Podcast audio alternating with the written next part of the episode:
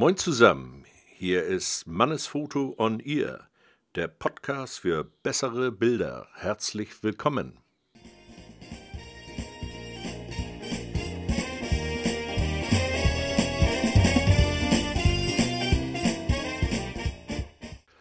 Ja, moin, jetzt hier nochmal eine neue Folge von unserem Podcast.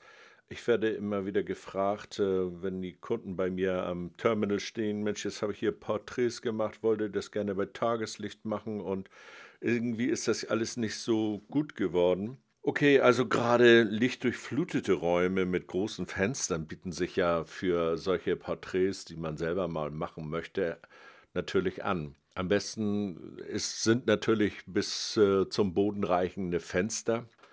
So große Fenster haben natürlich den großen Vorteil, dass das äh, Bild äh, bis zum Boden hin ausgeleuchtet ist.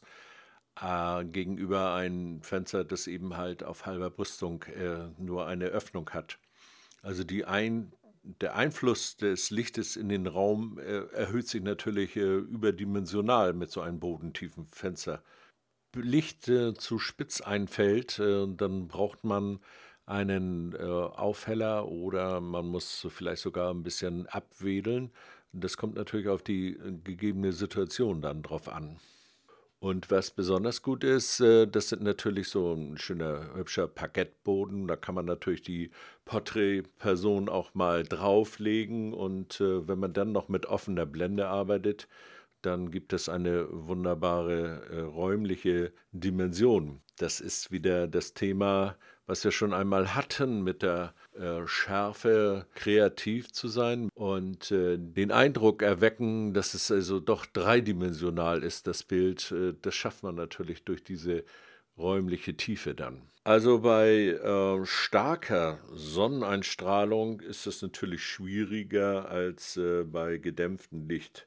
Wenn man jetzt also starke Sonnen-, Mittagssonnenstrahlung hat und möchte gerne diese Aufnahmen machen, dann muss man sich vielleicht einen Raum suchen, der dem Licht äh, abgewandt ist oder eben halt äh, Verschattung bringen. Die großen Fenster hatte ich schon angesprochen, die sind natürlich sehr hilfreich.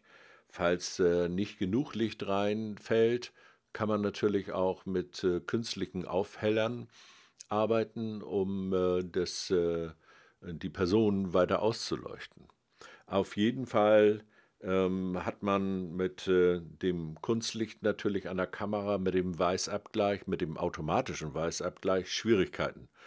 Also wenn die Kamera sich äh, manuell einstellen lässt, dann wäre ein Weißabgleich so um 5000, 5500 Grad Kelvin, wäre dann als feste Größe besser als den automatischen Weißabgleich, denn die Sonne wandert und äh, die Lichteinflüsse, die Reflexion, die durch Fußboden, Bekleidung kommen und äh, durch das Raumlicht, was so vorhanden ist, äh, diese automatische Weißabgleich doch sehr stark beeinflussen würde. Also bei Sonnenlicht äh, fotografierte Porträts in Innenräumen, die äh, verleihen dem Porträt natürlich so einen ganz besonderen Charme. Nicht?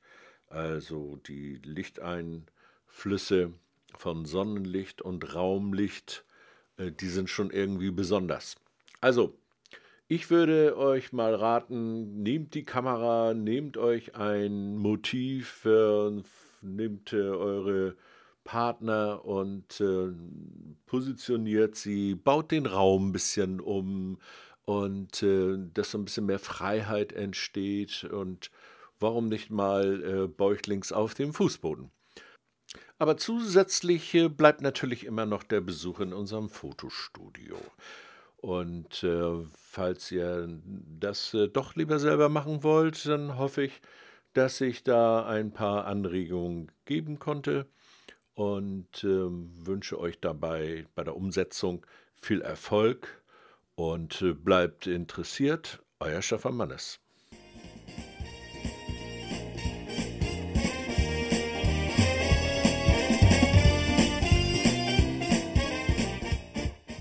Ja, das war's wieder einmal von unserer Seite. Und äh, falls euch das gefallen hat, äh, wäre ein Like total toll. Und schaltet bloß wieder ein das nächste Mal, wenn es wieder heißt Mannesfoto on Ear.